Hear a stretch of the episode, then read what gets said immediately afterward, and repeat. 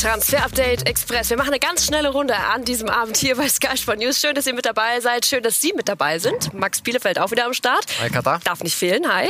Und die Namen, sie werden nicht langweiliger. Auch wenn der Countdown läuft und die Spannung natürlich steigt. Zwei Tage sind es ja nur noch bis zum Deadline Day. Hier haben wir zwei der großen Namen, die wir gleich besprechen werden. Dayo Obermecano und Skodran Mustafi. Also, ihr dürft euch freuen auf das, was wir vorbereitet haben.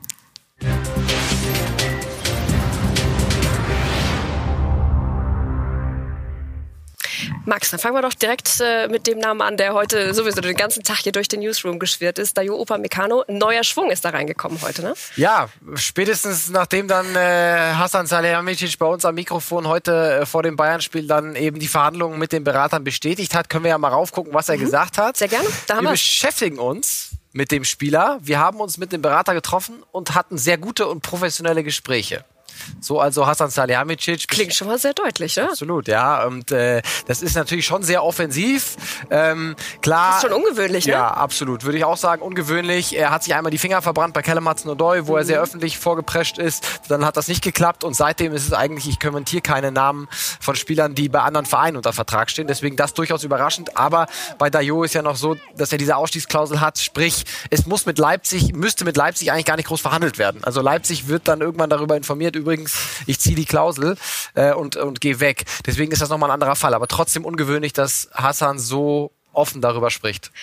Wenn man sich das anhört oder anguckt, in unserem Fall jetzt eben gerade dieses Zitat, kann da noch irgendwas schiefgehen? Ja, soweit ist es dann auch noch nicht. Ne? Also es sind gute Gespräche und unsere Informationen sind auch, dass Dayo sehr gerne seine Karriere in der Bundesliga weiter fortsetzen würde, nicht unbedingt nach England äh, will, aber es sind eben auch andere Vereine noch dran. Ne? Manchester United äh, unter anderem, äh, Chelsea können wir jetzt nicht so bestätigen, die, die geistern auch in den Medien rum. Ähm, aber es ist eben noch nicht so weit, dass es äh, irgendwie in der nächsten Woche unterschrieben wird. Das nicht. Aber da wird jetzt natürlich Drive reinkommen. Ich denke, dann im März wird dann spätestens April eine Entscheidung da sein. Vor allem muss auch eine Entscheidung da sein. Was passiert mit Boateng? Ich bin auch der Meinung, wenn du Upamecano holst, kannst du Boateng eigentlich nicht äh, verlängern, weil sonst hast du dann wieder viele Innenverteidiger mit Lukas Hernandez, mhm. mit Süle, äh, Boateng, Upamecano und dann hast du ja noch den jungen Nianzou, dem du auch Spielpraxis geben musst. 18, also, ne? ja. genau. Das heißt, wenn der Upamecano kommt, dann äh, heißt es eigentlich für Boateng, dass es nicht mehr weitergeht beim FC. Muss ich dann noch was tun bei den Bayern? Also so viel erstmal zu der Personalie. Dayo Upamecano, ähm, dann sind wir irgendwie ja dann doch bei den Bayern und auch bei Zirkzee. Joshua Joshua. Ich möchte immer Joshua sagen, ne, weil es so Kimmich. eingebrannt ist von Kimmich. Joshua. Ja, In diesem Fall Joshua Zirkzee, auch noch relativ jung.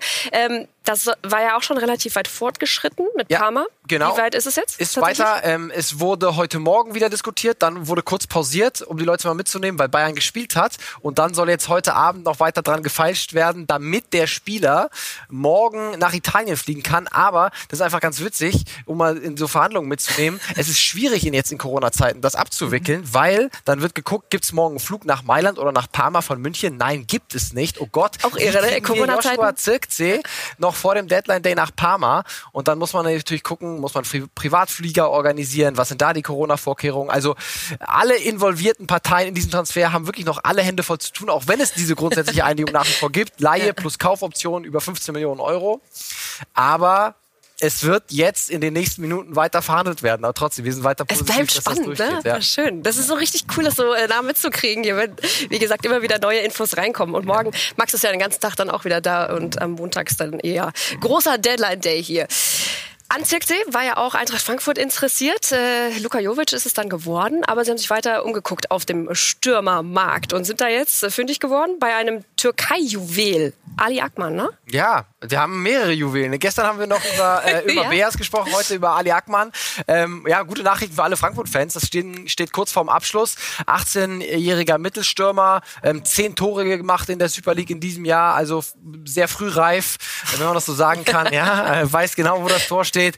Und äh, wir haben ja gestern über Bobic und über Ben Manga gesprochen, also ein klassischer Ben Manga-Transfer, äh, der wirklich ein Adlerauge hat, was diese ganzen jungen Talente angeht. Und ähm, Frankfurt kann optimistisch in die Zukunft gucken, egal wer auf den Sportdirektorenposten eventuell weggehen wird. Also Ali Ackmann zur SGE, so gut wie fix. Da haben wir den Daumen, der fast nach ganz oben zeigt.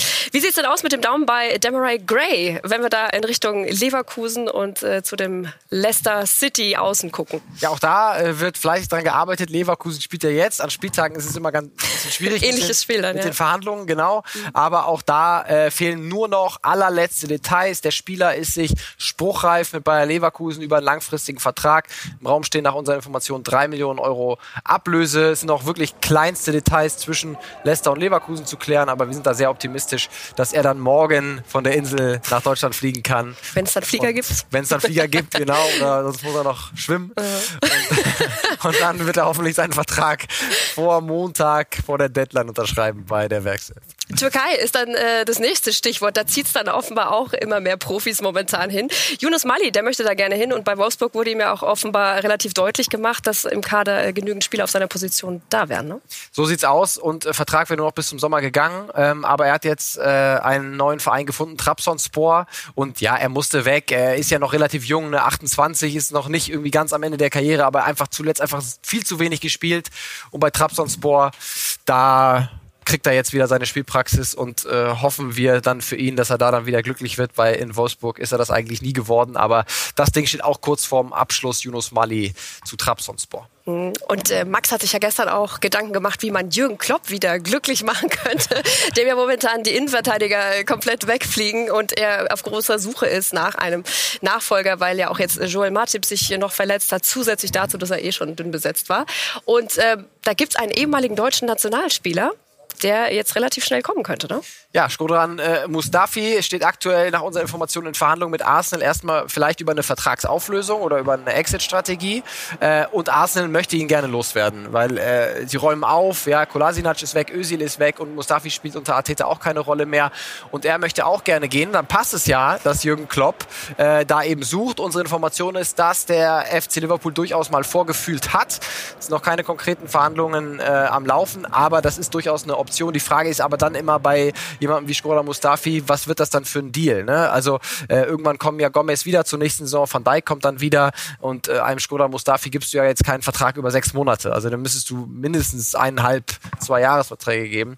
Von daher ist das definitiv noch nicht so konkret wie die anderen Spieler, über die wir jetzt heute gesprochen haben. Aber er ist ein Kandidat beim FC Liverpool, das sind unsere Informationen. Und Jürgen Klopp war ja auch schon äh, vor einigen Zeiten mal, also vor zwölf Jahren mal interessiert an ihm, äh, in der genau. Jugend damals noch beim BVB. Wollte, also. wollte ihn holen. Ja, also die, die beiden kennen sich, die schätzen sich. Ja. Äh, warum nicht? Vielleicht finden sie ja zusammen bis Montag. Und die Engländer haben ja noch ein bisschen länger Deadline, ja. äh, bis, bis abends dann, bis fast Mitternacht. Also da könnte noch länger was gehen. Mm, es wird ein spannender Montag. Ich sehe es schon kommen. Spannend wird es sicherlich auch das nächste Kapitel für Hulk, denn er kehrt zurück nach Brasilien und er, er hat unterschrieben, da sehen wir die Bilder dazu, die passenden und äh, das bei seinem neuen Club. Jetzt bin ich mal gespannt, ob ich ihn richtig ausspreche. Atletico Mineiro. Das ist die deutsche Aussprache, ja. Ah, Atletico wäre die brasilianische, ne? Aber ich glaube, wir können uns auf Atletico einigen. Ich sollte auch übrigens mal so eine goldene Handyhülle mir besorgen, wie Hulk, oder? Ich habe jetzt gar nicht Hast du gesehen? Oh, da? Oh. Ja, also der das großes Ding für sieht Hulk. Sieht schon sehr dekadent aus. Ja, ja, ja. Da sehen wir jetzt, das hat Atletico äh, Minero getwittert, ne? Der Hulk äh, in Belo Horizonte. Also er ist äh, wieder zurück in Brasilien. Vertrag ist ja ausgelaufen zum Ende letzten Jahres in China und er wollte eigentlich noch mal in Europa Fuß fassen, hat aber dann nicht mehr geklappt und dann hat er gedacht, okay, gehe ich in meine äh, Heimatstadt und in mein Heimatland mit der ganzen Familie zurück. Hat ja genug Kohle verdient, jetzt zuletzt in China und kann jetzt noch mal ein bisschen Brasilien genießen. Und im guten Alter, 34, ne? 34, genau. Also hat auf jeden Fall noch ein, zwei Jahre im, im Tank, hat er selber gesagt. Und äh, Brasilien freut sich auf Hulk. Und ich freue mich auf deine dichte Handyhülle. Ich bin sehr gespannt, ob es einmal irgendwann Gold wird. So wie bei Hulk. So, das war's schon wieder für heute. Wie gesagt, eine schnelle Runde. Morgen geht's dann auch schon wieder weiter in ganz verschiedenen Formen, weil Max ist sowieso hier im Studio und es kommen ja immer wieder neue Nachrichten rein. Und Montag dann alles hier in Gelb und Schwarz, der große Deadline, der ist, sind nur noch zwei Tage. Also wenn ihr noch mal nachhören wollt, was alles diese Woche los war, gar kein Problem. Uh, YouTube, Spotify, das sind da die Adressen, einfach mal reinklicken oder reinhören. Und ansonsten sehen wir uns morgen und übermorgen dann, ne? Max. Bis morgen. Danke. In alter Frische. Bis morgen. Ciao.